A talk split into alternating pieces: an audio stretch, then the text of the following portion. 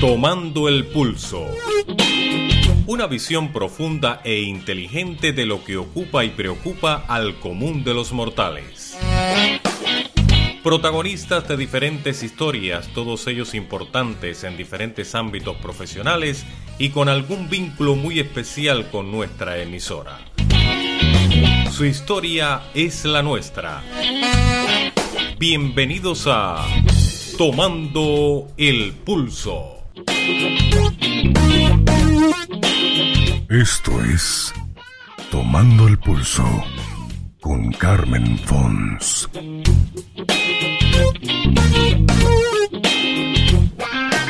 Hoy, en Tomando el Pulso, conocemos a la unidad LGTBI POL de la Vall municipio este de la provincia de Castellón, situado en la comarca de la Plana Baja.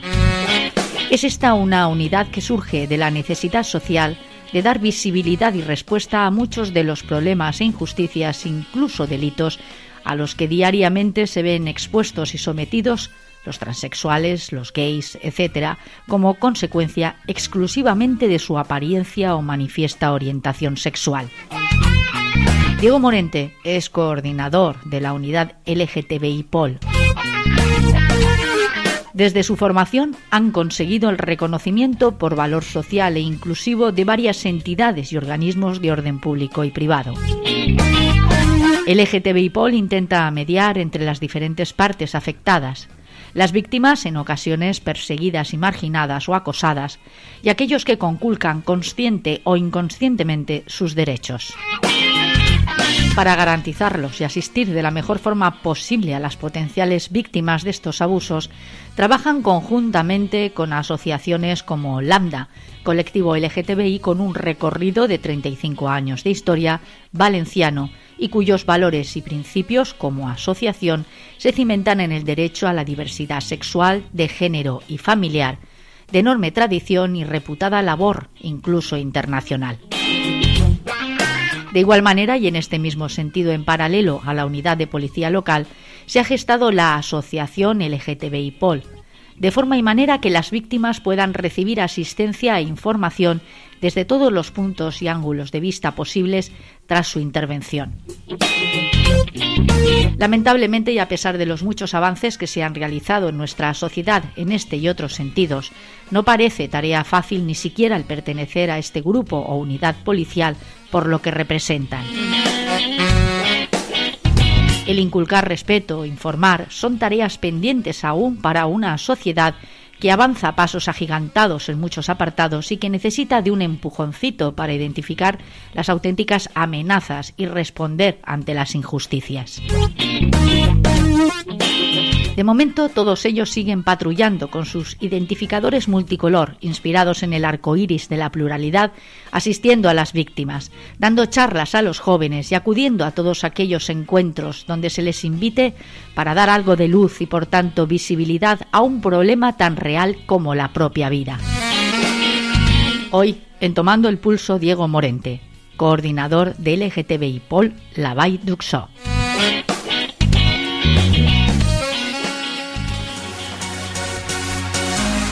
¿Imaginan sentirse dentro de un cuerpo con el que no te identificas? Que no te corresponde. ¿Imaginan por un momento sentir rechazo ante la imagen que nos devuelve el espejo? Hace algún tiempo, en uno de nuestros muchos trabajos radiofónicos, tuvimos la oportunidad de conocer esta parte de la realidad de una persona que nació mujer, pero sentía como hombre. El miedo, la angustia, la vergüenza, la sensación de haber fallado a todos y a todo son sentimientos reales y que acompañan a muchos transexuales. Dar el paso no es tarea fácil. Al proceso acompañan las dudas, la inseguridad, saberse observados y cuestionados. Anaís era una cantante, una mujer insatisfecha en todos los sentidos. Hoy Anaís es Aarón, Aarón Baviera. Descubrir el porqué de su insatisfacción e infelicidad de por sí ya fue todo un reto. deduzco en tus palabras que hay bastante dolor. En las redes sociales has percibido algún tipo de, de, no sé, de transfobia, de esta a la que tú hacías alusión, se han metido contigo de una forma directa. ¿En algún momento te has sentido agredido? No, o sea, no lo he percibido yo, menos mal, en mis carnes, pero sí que lo ha percibido mi coche. Se han cargado cinco veces los retrovisores, deshinchado las ruedas. Escúchame, ¿ya qué crees tú que se puede deber esto? Eh, son unas personas incultas y sobre todo son jóvenes. Mira por dónde. Son jóvenes. ¿Tú no crees que puede haber algo de miedo ahí? De, tú, lo, tú lo achacas a la falta de información o a la falta de formación. sobre todo a la falta de información y de cultura. Y de cultura, exactamente, eso te iba a decir. Pero ¿no crees que también hay mucho de miedo a lo que no comprenden, a lo que no saben, a lo que no reconocen como algo natural, normal? Claro, claro. Sí, ¿no? Si no, no tienes cultura, no te informas, tal, no, o sea, eh, eh, deja vivir, hombre, deja vivir. Haz tu vida. No estás haciendo tu vida. Pues, eh, porque yo creo que, o sea, se sienten, esas personas se sienten invaloradas. Me ven a mí como que paso de todo, como que hago lo que me, me rota y digamos como que... Que les duele. Que, les, pica. Aaron, a mí me gustaría que en esta entrevista quedara claro dos cosas. La primera, que cuando eras una mujer eras encantadora y ahora que eres un hombre, para mí sigue siendo igual de encantador. Y entonces eras una gran artista y hoy, pues no lo sé, porque no sé si te sigues dedicando a la canción, pero supongo que sí, ¿no? que se iba a acabar. Sí, sí que me dedico a ello eh, desde mi primer mes de tratamiento de testosterona empecé otra vez a dar clases porque claro está la voz me ha cambiado claro ahí es donde yo iba. Ahí es donde yo no quiero sé si tú te has dado cuenta pero sí. Se nota mucho sí. me ha cambiado bastante. Sí porque tenías una voz eh, me atrevería a decir bastante femenina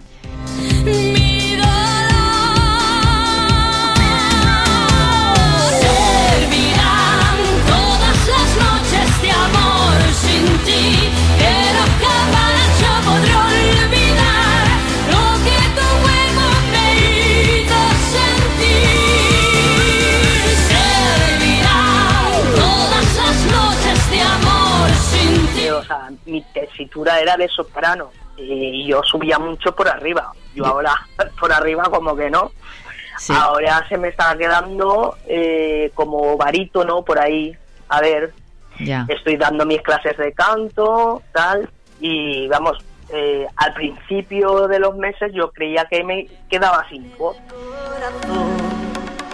Que los miedos se pierdan y no guardes ya. Porque es como el niño que pasa a la adolescencia. O sea, una vocecita de niño tal y cuando eso, no sé si tu, tu sobrino, tu hijo, o sea, eh, has notado que el cambio enseguida. Sí, sí, sí, eso es cierto. Pues es, es un proceso.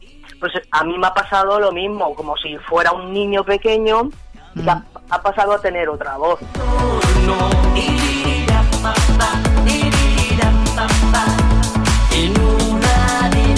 Que tú eres un transexual. ¿Tú nunca te has considerado, por ejemplo, o has contemplado la posibilidad de simplemente ser lesbiana? Es decir, una mujer que se comporta como tal y lleva una vida de mujer y un, aspecto físico y en todos los sentidos de mujer, pero que le gustan las mujeres, ¿vale? No eres heterosexual, eres, eres homosexual en este caso y eres lesbiana. ¿Tú en qué momento realmente? Pues estamos hablando de alguien a quien yo conozco hace dos años y algo hemos concluido y en ese momento eras una mujer, y te comportabas como tal. Y yo no sé si tu vida giraba en torno a la sexualidad hacia la heterosexualidad o te, o te gustaban más las mujeres, lo desconozco. Me imagino que tenías, por lo que has comentado, una vida oculta, ¿no? Una vida como una especie de secreto en el que tú eras una mujer de día y luego de noche pues actuabas de otra forma o cómo, no lo sé, no lo sé, Aaron, discúlpame. No, a ver, yo siempre, a mí me han gustado siempre las mujeres. Siempre te han gustado, vale, vale. O sea que en ese aspecto mm, tampoco me había yo ocultado, ya. ¿sabes? Sí, sí, sí. Eh, sí, al principio pues con algún chico para que nos dijeran tal, pero digo, pero qué tontería. Pero tú has tenido relaciones. me gusta. ¿Tú has tenido relaciones heterosexuales? ¿Has, tenido, has llegado a.? Sí, he, llegado a tener, pero eh, la verdad es que no, no me gustaba. No fueron satisfactorias. vale. No eran satisfactorias eh, nada, enseguida lo dejaba. Y claro, transgénero, transexual, eh, o sea, son dos eh, palabras que son diferentes. Ah, pues a mí me gustaría saber la diferencia, por ejemplo. ¿Tú, ¿Tú qué eres, transexual o transgénero? Yo soy transgénero, porque estoy en la fase de, de lo que es eh, el tratamiento y demás. Sexual, eso que, digamos, ya se... Eh, ya se ha operado del todo, o sea, ha hecho ah. el cambio total. Sí, sí, sí. además, el transgénero describe a muchos grupos de personas distintas relacionadas entre sí y usan una variedad de otro término para autoidentificarse. El transgénero hace referencia al hecho de la identidad de género. Tienen sentimientos de pertenecer al sexo opuesto. Aarón, entonces, en conclusión, Tú estás ahora en esa fase en la que todavía no te has operado, porque me imagino que el proceso es bastante complicado, bastante largo. Sí. Estás Yo me operé de histerectomía, me operé, o sea, me quité los ovarios y el útero. Me falta el pecho, que con esto pues se me va a atrasar bastante, porque ya me había hecho las pruebas y hasta que no terminemos esto pues no me llamarán, claro está. Ahora, Aarón, continúa con su vida y con aquello que le da realmente la vida, la música y la canción. Sin embargo, en este proceso incluso ha tenido que aprender de nuevo a manejarse con la que es su nueva voz, nueva tesitura, nuevo aspecto y nueva forma de mostrarse ante el mundo y por supuesto, por supuesto, nueva forma de interpretar. Tuyo es el control. Así se llama su último trabajo como cantante. El primer trabajo de Aarón Baviera. Solo el tiempo influye. Diego Morente es el coordinador de una unidad policial que se encuentra en la Vall d'Uxó, un municipio de la comunidad valenciana. Diego, hola, bienvenido. Gracias por atender los micrófonos de Todo un Mundo Online, de Tomando el Pulso. Buenas, buenas, Carmen, ¿qué tal? Pues encantado, sobre todo por esta entrevista y darnos la oportunidad de de hacerla extensible ¿no? al mundo entero. Eh, yo he dicho, básicamente, Diego, que de alguna forma se trata ya no tanto de dar visibilidad, porque de eso se ocupan otros colectivos, ¿no? que además muy bien organizados están poniendo en relieve algunas escaseces o deficiencias en nuestra sociedad, que afortunadamente y a pasos agigantados, al menos eso parece, va, en el buen camino. Eh, desde la policía, vuestra sensibilidad, me imagino, básicamente redunda un poco y se reafirma o se retroalimenta de esas necesidades sociales. Es decir, no de repente uno se levanta por la mañana y dice, aprovechando que soy policía, pues me voy a preocupar un poco de este colectivo, pertenezcas o no pertenezcas a él, eso es indistinto, sino que de alguna manera os hacéis eco de una serie de necesidades, me imagino, que determinan un poco la línea divisoria entre lo que son los derechos de la sociedad en general, de todos y cada uno de nosotros, y los derechos de todavía, y es lamentable, determinados colectivos. Así es. Eh, bueno, los derechos, eh, sobre todo los derechos fundamentales, están reflejados en nuestra Carta Magna, que es la Constitución española, pero bueno, siempre, por desgracia, como tú has dicho, Carmen, eh, hay unos colectivos pues eh, que han sido un poco más ultrajados, más vejados y más apartados. Eh, por el cual necesitan un refuerzo de, esos derechos. ¿no? Recordemos que nadie puede ser rechazado por su condición de raza, sexo o religión. En este caso, nosotros desde la policía lo que hemos hecho ha sido reforzar eh, tanto en biogénero, la violencia machista, así como en este caso la LGTBI-fobia. ¿no? afortunadamente, eh, ahora hay nuevas leyes las cuales nos amparan en las que podemos proteger estos colectivos.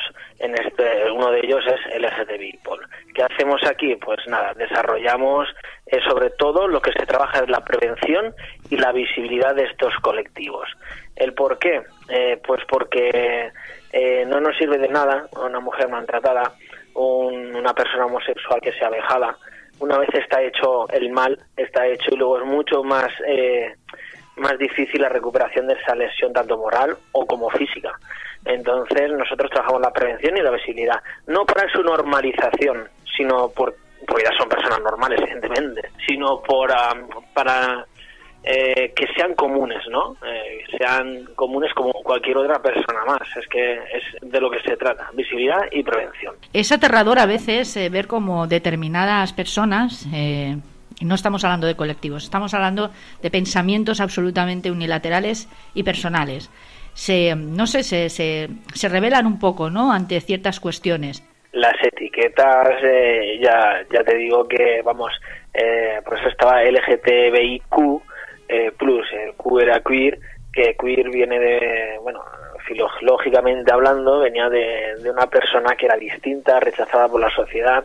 Me gusta la palabra transformación no solo porque pertenezca a una de nuestras letras, ¿no? Trans, sino porque la transformación eh, es evolutiva eh, cuantitativamente y exponencialmente hacia, hacia un futuro mejor de calidades de los derechos humanos para, para todos, ¿eh? para, para este colectivo, sino para todos. Porque recordamos que en épocas anteriores, con otros políticos más dictatoriales, teníamos mm, la ley de vagos y mareantes, teníamos que, que apresaban a, a, los hombres por ser gays o a las mujeres por ser lesbianas, etc, etc, etc. E incluso cumplían, eh, cumplían condena, ¿eh? cumplían condena. De hecho, hemos hecho seminarios con expresidiarios eh, gays, homosexuales, los cuales, bueno, reivindican cada día eh, que esto no vuelva a ocurrir, que no retrocedamos cronológicamente atrás en el tiempo, por favor, por favor y por favor. O sea, son cosas que les han quedado marcadas. Incluso recordamos que no hace tanto tiempo, ah, estamos hablando de hace unos 20 años, un poquito más a lo mejor, pero 20 años, unos 20 años, que en los compendios anuales eh, de psiquiatría, la homosexualidad, en este caso, eh, venía contemplada como una enfermedad. Entonces, y que tenía cura, encima que tenía cura, eso era, eso era lo más grave, ¿no? Entonces, eso, gracias a toda esta evolución, a toda esta transformación eh, evolutiva eh, lo estamos mejorando. La policía, nosotros, eh, como policías, en este, en este aspecto, hemos creado LGTBI por gracias a unas políticas diversas, a unas políticas progresistas, unas políticas que nos dejan hacer esto. Eh, teníamos que romper la, la barrera de policía represiva, ¿no? Eh, claro, un policía con un parche en el brazo que ponga LGTBI Pol eh, lleno de colorines, joder, eso la gente no lo, no lo asocia. Dice, vamos a ver, eh, un policía son multas, es represión, me va a multar, me va a meter eh, para bufar en lo del alcohol. Eh, no, no, esto no, no es así. Hay muchas unidades de la policía que protegen día a día los derechos de la mujer. Eh, hay varios niveles de victimismo dentro de la, de la biogen. Eh, por desgracia, el día de hoy no existen muertes y no solo de ellos, eh, de ellas, perdón. Eh, también existen muertes, sobre todo en el ámbito de trans, en el tema de suicidios, en el tema de transfobias. Recordamos que la, el género más más afectado dentro de LGTBI, bueno, de LGTBI es eh, los trans, porque muchos abandonan los estudios por el acoso, por bullying, eh, y acaban en profobia y bueno, en fin, acaban haciendo cosas que no... Por lo que decía, eh, esa barrera la hemos tenido que romper y trabajamos eh, día a día para estar en contacto directo con, con la gente. De hecho, aparte de generar, gracias, vuelvo a repetir, a ciertos políticos que quiero decir abiertamente, quiero decir abiertamente, que aún hay políticos que merecen la pena con los tiempos que corren, y me arriesgo a decirlo porque merecen la pena, porque nos dejan hacer estas cosas y creemos que pertenecemos la policía a, un rango en la sociedad que tenemos que proteger y servir a todos, no a unos sí y a unos no por condición de su pelo, por condición de su color de piel, por su condición sexual. No, a todos, por un igual. Y si hay algún colectivo más discriminado por algún tipo que no logramos entender de la razón social, o de la condición humana, pues reforzarlo, que es lo que estamos haciendo, reforzar positivamente a este a este colectivo porque por desgracia está acosado, ¿no? Entonces, aparte de la de la unidad LGTBI POL, que nosotros lo que hacemos es prevención y visibilidad, siempre lo digo, y aparte atención a la víctima, trabajamos con mucha con, con otros eh, colectivos a nivel psiquiátrico, a nivel jurídico, a otros niveles. Hemos creado también una asociación paralelamente eh, que se llama LGTB Pol Lavaiduxo, la asociación, que emana y reside del seno de la policía local de Lavaiduxo, y es una asociación donde todo el mundo, todos los ciudadanos de cualquier parte del mundo, está instituida a nivel nacional, en el Ministerio del Interior, eh, puede eh, ser socio de esta asociación. ¿Cuál es el objetivo de esta asociación? El objetivo de esta asociación era y es, eh, bueno, pues romper, como he dicho con anterioridad, eh, sobre todo a la gente más mayor, esa barrera de policía ciudadano. Ya no existe esa barrera de policía ciudadano, esa policía represora. Bueno, quiero creer que no existe, ¿vale? Eh, casos aislados, evidentemente, van a haber aquí y en todas las clases sociales y en todos los colectivos. Pero eh, aparte de romper que confíen en nosotros, aparte de que les damos confianza, porque la, junta directiva, su presidente siempre será un policía local, bueno, pues es un canal conductor para identificar posibles eh, posibles LGTBI fobias latentes que existan dentro de nuestra ciudad. ¿Qué quiere decir esto? Quiere decir pues que mm, existe una LGTBI fobia, un caso, está latente y no es denunciado. Pues a través de esa asociación nos puede llegar una información la cual nosotros podamos utilizar ya luego como policías eh, para poder actuar o poder observar de cerca ese maltrato si es que lo hubiere o ese delito de odio si es que lo hubiere y luego también pues utilizamos la asociación lo vuelvo a repetir porque es muy importante digamos que no es muy importante la visibilidad. Contra más visibilidad eh, más comunes somos. Mm, es que es, creo que es así vale y luego la prevención. Siempre montamos en bueno voy a hablar antiguamente ¿eh? porque ya llevamos un año de pandemia más a mí, bueno, más arriba, más abajo, más arriba, más abajo, un año de pandemia y, claro, no hay conciertos de grandes masas de, gente y, bueno, montábamos puntos violeta eh, para la violencia machista y puntos arcoíris para LGTBI fobias. Esto todo con una emisora de la policía nuestra y con gente formada, porque nuestros policías están formados específicamente con un curso homologado a nivel estatal, para que, para que puedan dar pues su lenguaje inclusivo, que tengan una sensibilidad y un tacto a atender a este tipo de víctimas si es que han sufrido algún trato vejativo o algún tipo de delito de odio. Déjame, déjame Diego, que, eh, articule, que articule precisamente a partir de lo que estás diciendo ahora, porque esa era una cuestión que quedaba un poco en el aire y yo creo que es muy importante matizarla. Cuando hablamos de una especial sensibilidad, no estamos hablando de unos policías que tengáis un especial interés por la razón X que sea, por algo personal, por incluso, ¿por qué no?, por sentir simpatía o, o, cierta empatía con estos colectivos, sino que estamos hablando de una formación rigurosa. Además de lo que es la formación policial, existe una formación que os permite utilizar un lenguaje, un acercamiento a personas que ciertamente pues requieren un tratamiento un tanto especial. Cualquier víctima de lo que sea, obviamente, no puede ser tratada de cualquier forma. Así es, es, es, un, es un curso, es una formación específica y además muy seria eh, aparte de nuestra formación como policía. ¿Y, en qué consiste, Diego, básicamente? Más o menos, así aproximadamente. Es obvio que debe ser. Vale. Pues esta, esta formación, y además fue, fue interesante, es interesante que me preguntes esto, Carmen, porque me hizo gracia. Me hizo gracia eh, la dificultad y la complejidad que conllevaba hacer esto. Cuando nos metimos sin cursos en montar la, unidad, dijimos, oh, hay que formar a los policías. No podemos dejar a un policía, da igual la condición o el género que tenga, o la sensibilidad que pueda tener, tiene que estar preparado para una situación, pues bueno, grave, ¿no? Eh, hicimos mano de, de Landa, nos cogimos de la mano de Landa, es, una, es un colectivo que hay en Valencia, que es pionero a nivel eh, nacional y creo que está reconocido por los derechos humanos de, a nivel mundial. O sea, Valencia tiene, Valencia tiene un gran centro allí. Ellos nos prestaron ayuda jurídica, entonces, claro, eh, lo repartimos en tres bloques. Estuvimos una semana entera, una semana entera metidos eh, allí haciendo el curso y, y bueno, eh, un día fue solo jurídico, vino un letrado, un jurista, y nos explicó todo el código penal que conllevan a esos, delitos, esos delitos específicos, también los derechos humanos, nos desglosó todo, la Constitución, la Carta Magna, o sea, o sea, hay valores fundamentales que no se pueden rechazar, o sea, eso está ahí. Vino una educadora social otro día para la forma en la que tratar no solo la víctima, sino el entorno de la víctima, hay que la familia hay que prepararla también, ¿vale? Entonces hay una educadora social que estaba ahí, y nos explicó un poco cómo trabajar con la familia, aparte de con la víctima.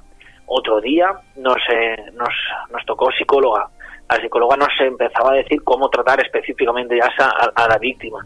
Y otro día nos tocó mm, dos, dos personas que aprecio mucho, que están trabajando con, con niños bebés que nacen con malformaciones genitales, por decirlo de alguna manera. ¿eh?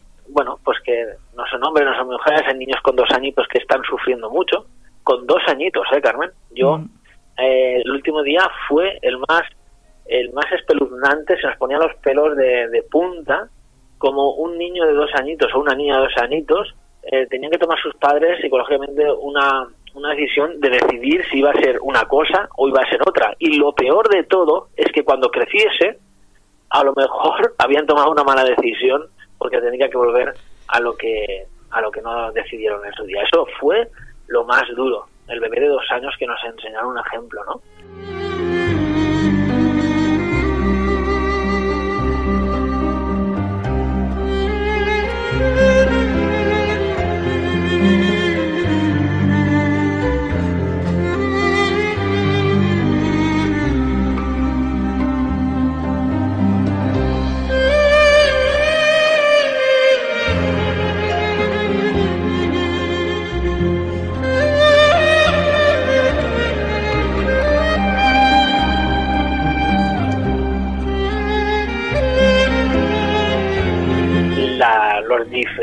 Diferentes eh, siglas pues estaba el pangénero, género fluido, eh, bueno, aprendimos mogollón de cosas en esos siete días. Y la verdad que no es un curso solo para nosotros, yo ese curso lo haría extensible porque hay cosas que no sabíamos ni que existían y existen en la sociedad y por ello no son menos ni más, simplemente hay que tratarles y darles una garantía de valor y de derecho. Diego, yo imagino que el hecho de estar tan estrechamente vinculados a la asociación LGTBI POL, trabajáis conjuntamente para, me imagino, seguir con formación y aclarar dudas en un momento dado, presentar cuestiones que se puedan plantear de nuevas.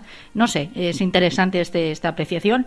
Eh, me imagino, digo, que también nos permitirá la posibilidad de conocer diferentes maneras de entender esta problemática, porque entendiendo como problemática algo para lo que muchos de nosotros, quizá por muy modernos que nos creamos, no entendemos las dimensiones reales del problema, ¿no? de lo que está sufriendo la gente que se encuentra en esa situación. Yo conforme estabas hablando de este, de este niño, de este bebé de dos añitos, eh, que nace con una malformación, me imagino que será una especie de hermafroditismo o algo muy similar, eh, por el que tienen que decidir. Es un micropene, como una sí, sí es eh, algo así. Hay varias, hay varios conceptos físicos, biológicos, y, y realmente los padres tienen que, digamos, ejercer la autoría de determinar qué, sexo va a tener ese ser humano que ha nacido, que evidentemente no es culpa de esa persona. Y en algún momento se decantará por una forma de interpretar el mundo en sexo femenino o masculino.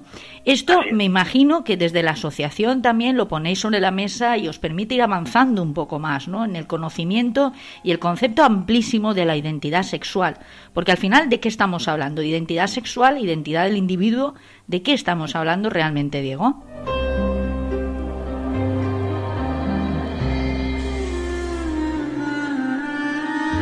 Estamos hablando de, que es una persona humana en primer lugar, es una persona. Eh, de lo que nos diferencia de ser un animal es de, no tener raciocinio, ¿no? De que ellos no tienen raciocinio y nosotros sí. Simplemente por eso, de tener raciocinio, eh, nosotros ya nos podemos permitir el lujo de como ser humano eh, ser lo que nos dé la gana. Yo me quiero sentir yo que sé, un árbol, pues soy un árbol, ¿sabes? Eh, lo que tenemos que hacer ver a la juventud es que como si me quiero sentir mar, como si me quiero sentir sol. Me parece el cabello, este tío se ha salido del tiesto. No, no me salgo del tiesto. Yo soy una persona humana, eh, me he adaptado a la sociedad, vivimos en un mundo capitalista, no hago mal a nadie. Eh, me acoplo a las leyes vigentes dentro del marco jurídico legal. ¿Qué más te da si yo abrazo árboles, eh, me siento en un taburete a leer libros o me quedo mirando el sol fijamente? Nosotros vamos a los institutos y les hablamos así. Cuando vamos a, los institutos en calidad de policías, ¿vale? En la asociación, lo mismo. Nosotros ponemos fotos muy. Exhibimos fotos eh, de tipo, ¿eh? Sin caras ni nada. Exhibimos en un, hacemos talleres con manos y demás.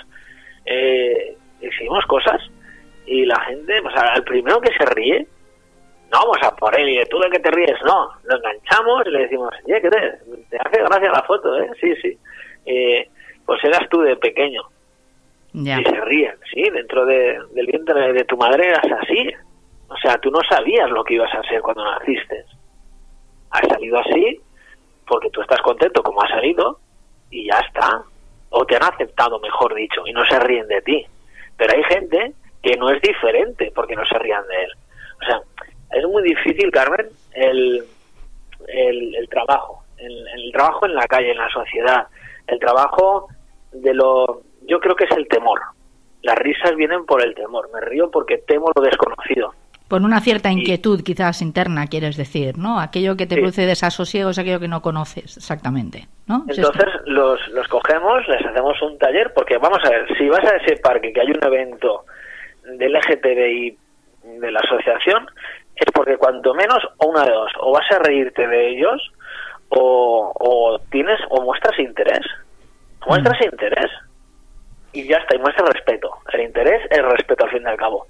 Lo que pasa es que si te tienes que para una sonrisa para poder integrarte con los amigos, lo vas a hacer. Y eso es lo que no hay que permitir. Ni una sonrisa ni media, porque esto no es una broma. No es una broma, ¿sabes por qué? Porque esto es una vida humana. Mira, es que antes era chico y ahora es chica, mira cómo le ha quedado el pelo, mira no sé qué. Y a ti qué más te da. Es como debe de ser. Y él habrá hecho, o ella, lo que ha podido con su pelo. Pero es que se siente bien con su pelo. ver, no nos confundamos. ¿eh? Eh, dentro de las siglas LGTBI, los gays es, bueno, son gays, eh, tienen claro lo que, lo que quieren, lo que son, las lesbianas también, los les, el, el colectivo, vuelvo a repetir, el colectivo más dificultoso para, para esto y que más sufren son los trans. Explico, en la transformación de los trans, pues está lo primero la aceptación, después está la hormonación, después está, si cabe, dependiendo del ser, si es chico o chica, pues la extirpación de torso para arriba, torso superior y después la extirpación de torso inferior, ¿no? Eso lleva un trauma psicológico que, que vamos, ellos tienen que estar con tratamiento psiquiátrico, psicológico y, o sea, y medicados, evidentemente, médico.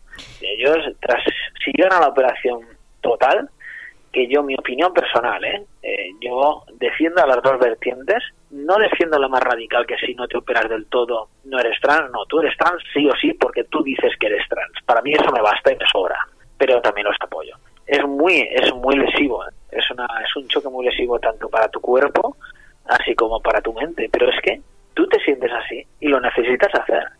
Y, y si no podemos mostrar un gran empatía con una persona trans, porque es como, iba a decir una barbaridad, ¿no? Pero el, cortarte tus miembros, tus partes, tus genitales, eh, es, es muy duro. Es por eso que reivindicamos siempre con los judíos con el corte del prepucio, en el tema de los musulmanes con la estipación del clítoris, eh, y estamos reivindicando pues un mogollón más de cosas, ¿sabes? Entonces, eh, imagínate que por una parte estamos reivindicando otro y por otra parte estamos diciendo que si no eh, te, te opera del todo, no eres trans. No, tú eres trans porque dices que eres trans y ya está. En este caso no sería una mutilación, sino que sería una elección, que es muy diferente en cualquier caso. E, exactamente, es una elección, y además una elección muy importante, que luego vas a tener un trauma posteriormente. Vamos, eso es así, es una elección y además eh, muy pensada, muy meditada. Te digo que esto es un proceso de años, o sea, de años.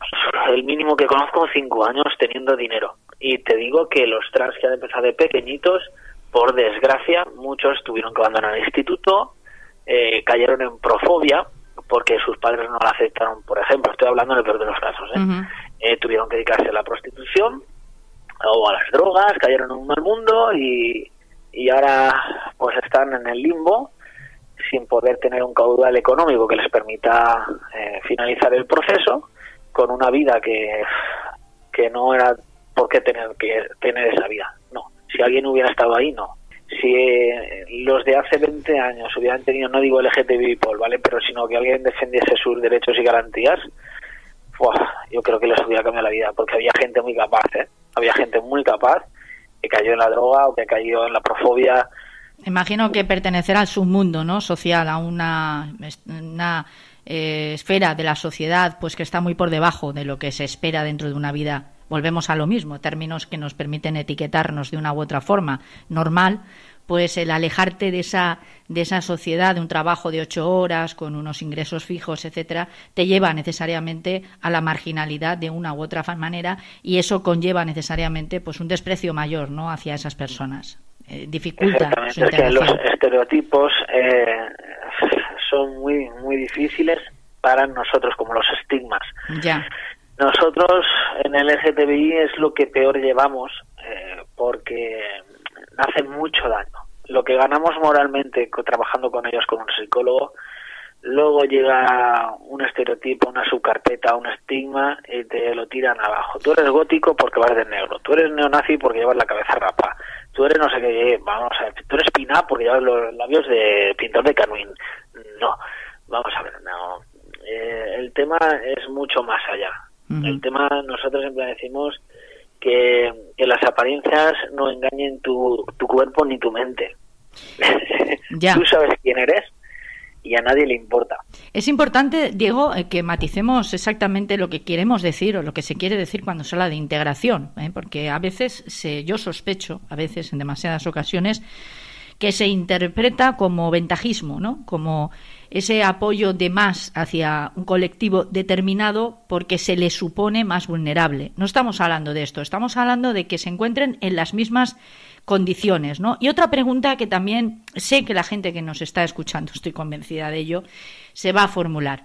Dentro de los colectivos a los que nos estamos hoy refiriendo, existe también esa tendencia, una especie de, prevalencia de lo masculino frente a lo femenino, dicho de otra manera, porque yo sí que se lo he oído decir a más de una persona que inicialmente era una mujer y ha cambiado a sexo hombre, que se ha sentido, en cierto modo, excluida de su propio colectivo. Esto es muy grave, Diego. O sea, el trabajo que hay de fondo ahí para hacer es terrible, porque si nosotros mismos que pertenecemos a determinado colectivo no apoyamos a los nuestros, entonces exactamente qué es lo que está pasando.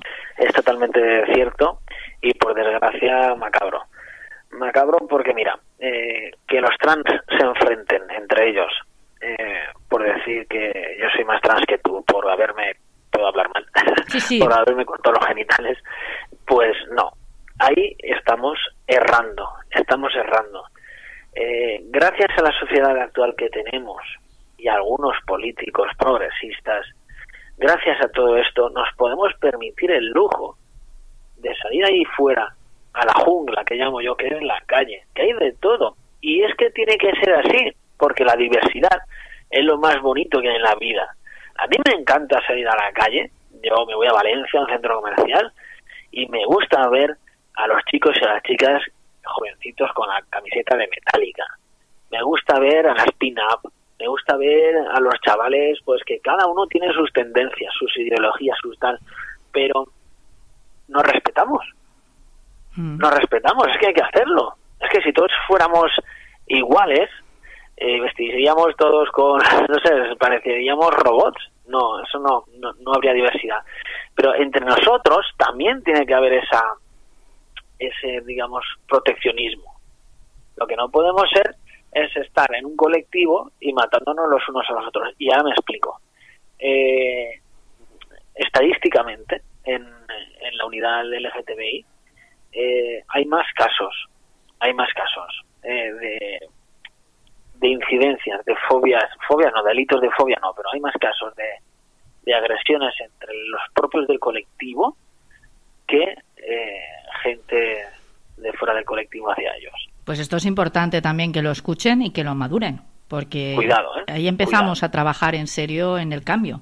Ya está bien de si te queda a ti mejor el pelo que a mí después de hormonarte. Ya está bien que si a mí me crece más la nuez que a ti ya está bien de que si yo tengo más dinero para ir a un cirujano estético o plástico, ya está bien. Cada uno, con los recursos que tiene, hace lo que puede para sentirse bien y a gusto y mantener ese equilibrio psíquico, mente, cuerpo y contigo mismo y sentimental. Ya está bien. Pues si yo me puedo pagar una nariz de 3.000 euros, pues tú te la pagarás de 6.000. sigo siendo igual de trans y a lo mejor es que yo con una nariz de 3.000 estoy muy a gusto conmigo mismo.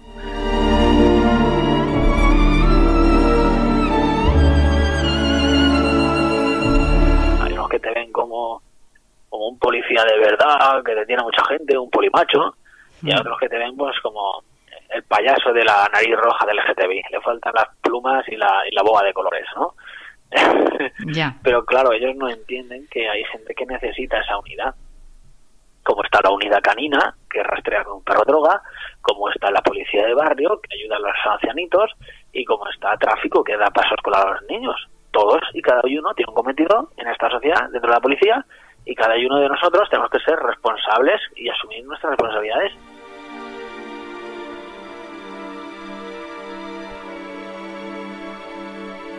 Quiero mandar un mensaje a, a los chavales jóvenes, porque son el futuro del país. Y quiero decirles que yo creo en ellos, porque estoy en la calle con ellos en los institutos y yo creo en ellos, que lo tienen muy jodido para abrirse paso en la sociedad y que esa palabra de ninis, que se la meta al gobierno por donde les quepa. No hay ninis, hay personas que están ahí que son valiosas, haciendo FP, bachiller, lo que sea. Y están ahí, y esos ninis que nosotros decimos son nuestro futuro. Y a esos ninis hay que darles una oportunidad. Y esos chavales van a un parque, y uno va con un patinete, y yo no he visto un parque más diverso en mi vida que el que ahora. En mi vida. Hay chavales de toda clase, chavalas, van como les da la gana, y eso me encanta. Eso me encanta. ¿Y sabes por qué? Nos estamos peleando dentro de nuestro colectivo. Desgraciadamente, lo he estudiado. Eh, interiormente. Esta es mi opinión, ¿eh?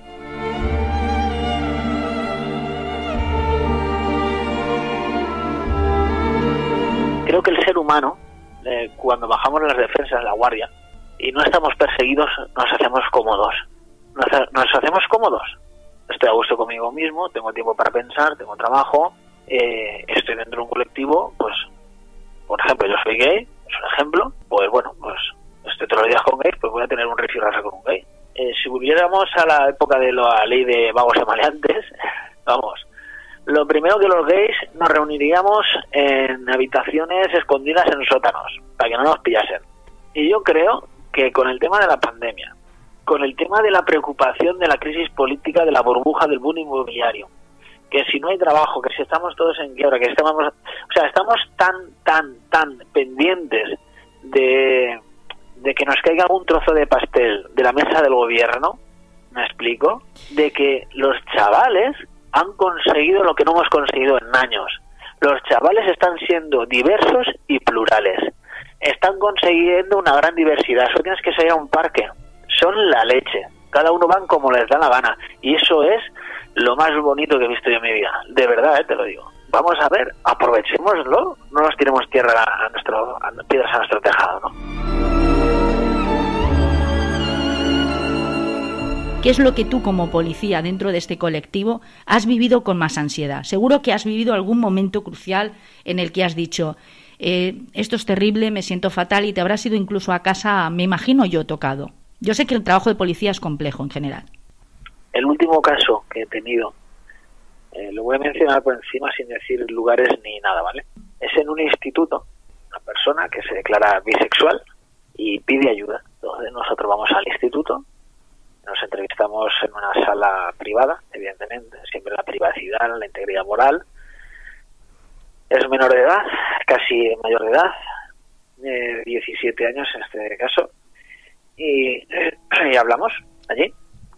Y claro, nos comenta, yo creía que, vamos, bullying no lo siguiente, ¿no?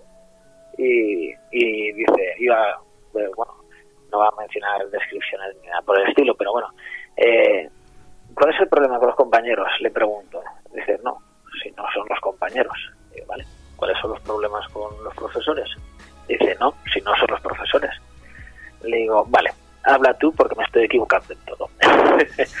y dice, el problema es que eh, me han tirado de casa, son las dos de la tarde, y cuando salga del instituto no sé dónde ir.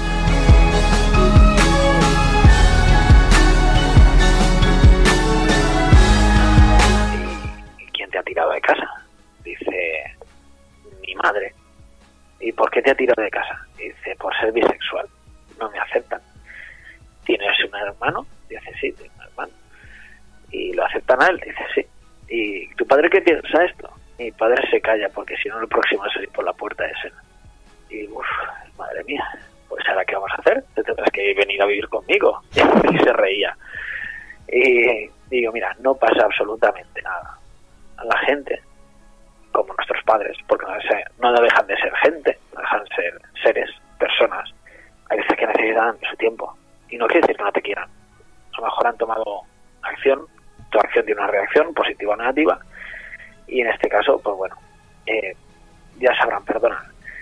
Total que, nada, eh, ahora está eh, provisionalmente bajo la tutela de sus abuelos, y ya está. Pero imagínate, Carmen, eso me impactó mucho, que una madre rechace a su propio hijo o hija por ser bisexual, que te tire de casa y que te rechace de esa manera. Lo peor que le puede pasar a un ser humano, yo creo, es el rechazo, Diego, ¿verdad? El sentirse rechazado. es lo que te quería decir. Lo peor que te pueda pasar en la vida es amar y no ser correspondido, que es igual al rechazo. Lo dijo Mulan Rus en la película ¿no? Es lo, lo, peor que te pueda pasar, es el rechazo de, una persona o de que no te devuelvan el amor correspondido como, como hijo o hija, como tú llamas a tus padres, ¿no? Y eso, eso, eso fue impactante. Y oye, ¿ahora qué hacemos? Y pues, pues oye, pues, pues ya está. Se me ocurre... eso es. Imagínate. Nada, de nada, de, déjate de institutos. Me gustan los institutos de día. Me gustan. Me ocurren tantas preguntas, digo Diego, tantas, tantas preguntas y se me ocurren tantas fórmulas diferentes ¿no? de enfocar este tema, eh, porque realmente es un tema que nos implica a todos, aquellos que suponemos que tenemos una vida más o menos normalizada, ¿eh? también, también nos, nos ocupa porque no sabemos si alguno de nuestros pequeños sobrinos, por ejemplo, nuestros hijos si los tenemos, si todavía son pequeños o se van a verse metidos en este en este en este pozo de tortura, ¿no? Perdona que te acuerde, el problema es que luego está la ley. A ver, esta persona de 17 años, que sí, muy bonito, lo se coloca con los abuelos provisionalmente hasta que cumpla 18 años y legalmente ella misma, si quiere decidirlo, se emancipará o no. Claro. ¿Vale? Porque hasta los 21 a lo mejor legalmente no se puede emancipar, no, no recuerdo ahora. Pero bueno, el tema es, bueno, eso si estuviese divorciado de los padres, la emancipación de los 21. Pero bueno, la ley está así. Y es que ahora esa madre, esa madre, ¿qué acciones jurídicas legales le puedo acarrear a nivel penal? ¿Sabes qué pasa, Diego? Yo, yo me pongo, intento un poco ser también reflexiva, no empática, porque yo eso jamás lo hubiera hecho ni lo aceptaría de ninguna manera, pero entiendo que esa persona debe estar sufriendo también mucho porque no me parece que sea algo que salga de forma instintiva. Debe haber un dolor, un sufrimiento, una amargura, un miedo, un miedo, una tensión añadida que desconocemos los que no estamos pasando por eso. Yo quiero pensar eso, a lo mejor es más cómodo también para mí, ¿sabes? Eh, a veces la, la, mente humana juega esas estrategias para no verse tan responsabilizada de los males que puede ocasionar y a lo mejor estoy intentando darle carta de naturalidad a algo que no la tiene.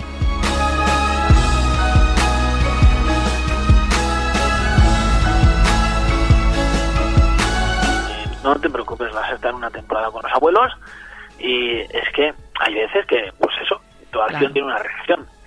Tu madre ha hecho una acción y eso va a tener una reacción. Evidentemente, pues a ti ahora te va a costar volver con ella, pero ella, a lo mejor, todas las personas no somos iguales, le dije.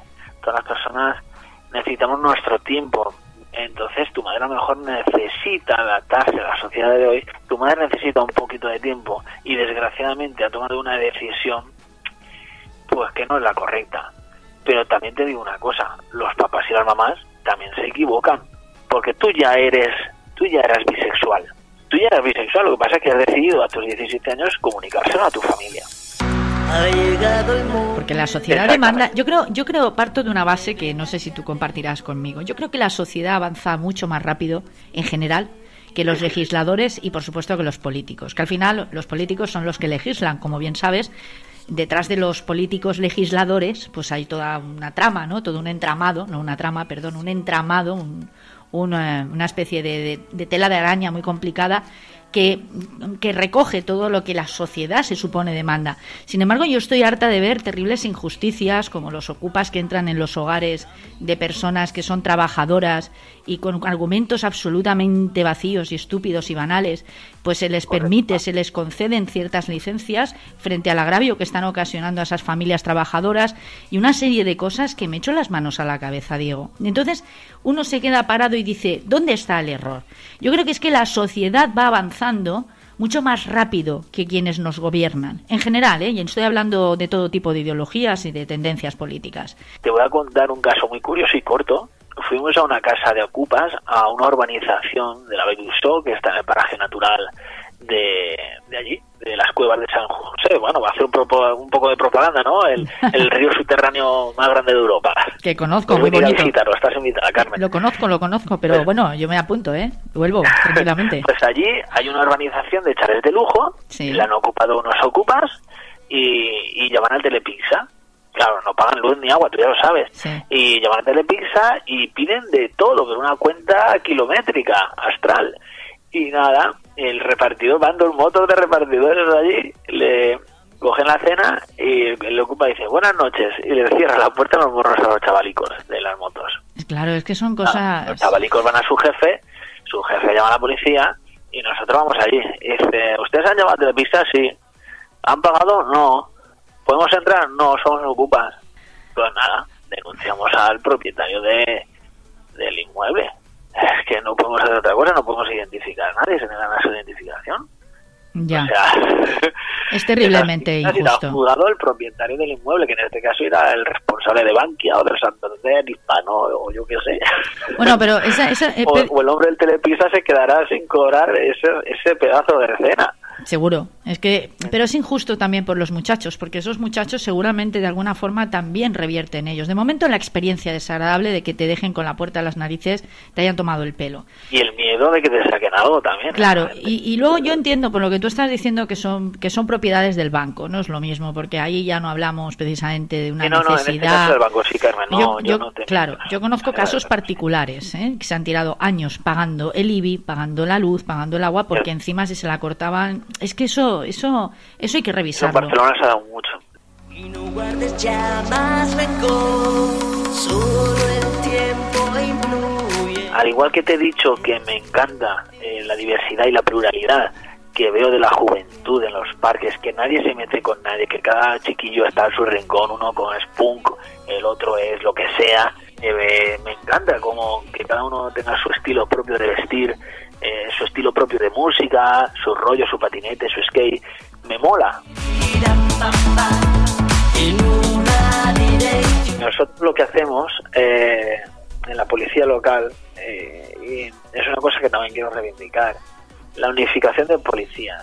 Eh, me encantaría que hubiera una policía estatal única, ¿sabes? Uh -huh. Todos con el mismo uniforme. Por ejemplo, te vas ahora a Barcelona, es un ejemplo, ¿eh?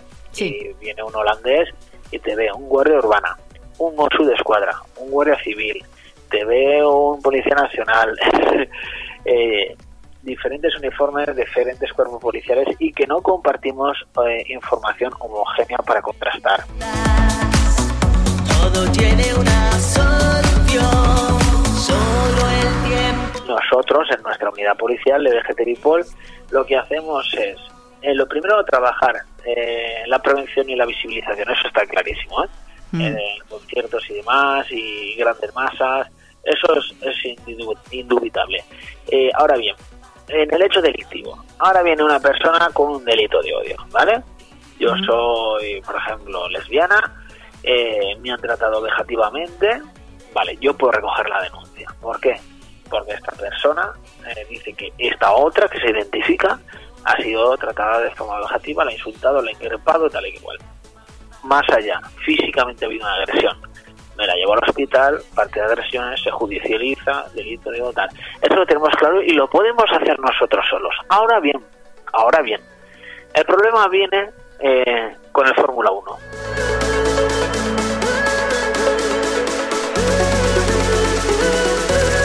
Otro caso te comento, estuvimos un año de investigación hasta que detuvimos al, al acosador de este trans. Eh, vino un trans, eh, le, pusimos un abogado de Orienta, que es una plataforma de la Generalitat Valenciana que está en Castellón, y lo pusimos todo en marcha, ¿no? bueno, pues estaba acosado por redes sociales, teníamos todos los pantallazos de Twitter, de Instagram, de correos electrónicos, donde aquel tío le ofrecía dinero a cambio de ver, pues, en el periodo de transformación, ¿no? ¿Vale? Entonces, claro, nosotros telemáticamente no tenemos esos permisos. Tenemos que acudir a un cuerpo estatal, CNP o Policía, perdón, Policía Nacional o, Guardia Civil ellos ya piden, eh, cogen todo lo que nosotros hemos recogido, todo el sumario, y se lo llevan al Ministerio Fiscal para su tipificación. Si cabe delito de odio, el juez ya decide en, en abrir una investigación eh, telemática y da permisos a la Policía Judicial, de Policía Nacional o de Guardia Civil para el esclarecimiento de los mismos, y ellos ahí ya pues rastrean las, los links, los URLs, bueno, en fin, ya rastrean. Eh, a fin de un año se pudo detener al tío este, al, sujeto acosador, pero claro, después de un año de investigación. Nosotros en el momento que se trata de un Fórmula 1, y quiero reivindicar esto, la policía local, eh, vamos en 600, en un SEAT 600, en un SEAT banda. Ya. Yo puedo eh, recoger una denuncia de una agresión física a LGTBI-fobia. Eh, puedo coger denuncia de agresión verbal de LGTBI-fobia, pero no de eh, delitos telemáticos. Eh, quisiera hacerlo. De hecho, nosotros, la Guardia Civil con nosotros, trabajamos mano a mano. A la más, el equipo de Policía Judicial que en Bayuxo es una pasada, eh, de Guardia Civil, con ellos estamos en contacto. Y, oye, entre ellos y nosotros compartimos información, el juez está de acuerdo y todos estamos, es que tenemos que llevarle todo para el mismo lado, por si no mal.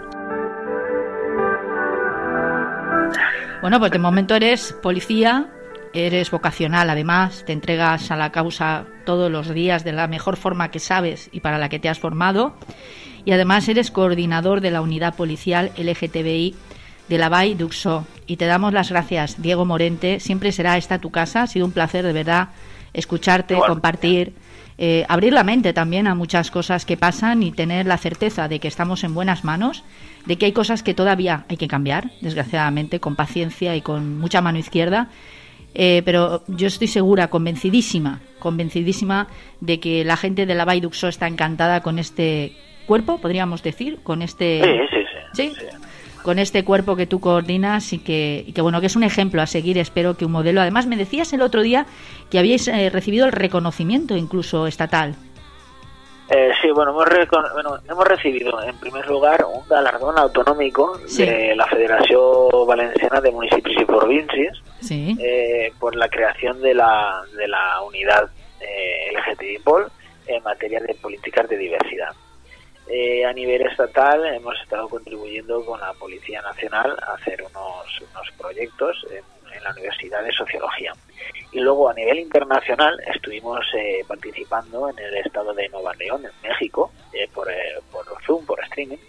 Y, y bueno, estuvimos con el concejal, no, concejal no, es el concejo, es el presidente del Consejo de Seguridad Ciudadana, Martín Santos Torres, que viene a ser, allí son estados, eh, como aquí son autonomías. Entonces, eh, digamos que estuvimos presentes en el Consejo, participando activamente, pues en cómo habíamos hecho la creación, porque allí están años luz de nosotros en el tema de las políticas de diversas, ¿no? Allí está muy perseguido el tema este y querían saber cómo lo hacíamos nosotros. De hecho, este Martín de Santos vino aquí a la UGI a hacer unas ponencias y demás. Y, bueno, que también estamos en contacto con, con el tema de la UNED, eh, Madrid. Vamos a hacer ahora en abril eh, a nivel nacional 76 policías, vamos a participar en materia de diversidad y de toda España. Y luego, pues nada, eh, eh, pueblos de alrededores como Altura, eh, Nules, eh, que hemos ido a hablar con sus policías locales, sus alcaldes, alcaldesas, se han interesado por este tipo de, proyecto porque lo han visto necesario y porque lo ven como que la diversidad es vida, ¿no? Y, bueno, todo aquel que nos solicite ayuda, ayuda o simplemente colaboración, aquí estamos nosotros, por supuesto que sí. Pues muchísimas gracias, Diego Morente, de verdad. Y, insisto, esta será siempre tu casa, faltaría más. Gracias y hasta pronto. A ti, Carmen, gracias.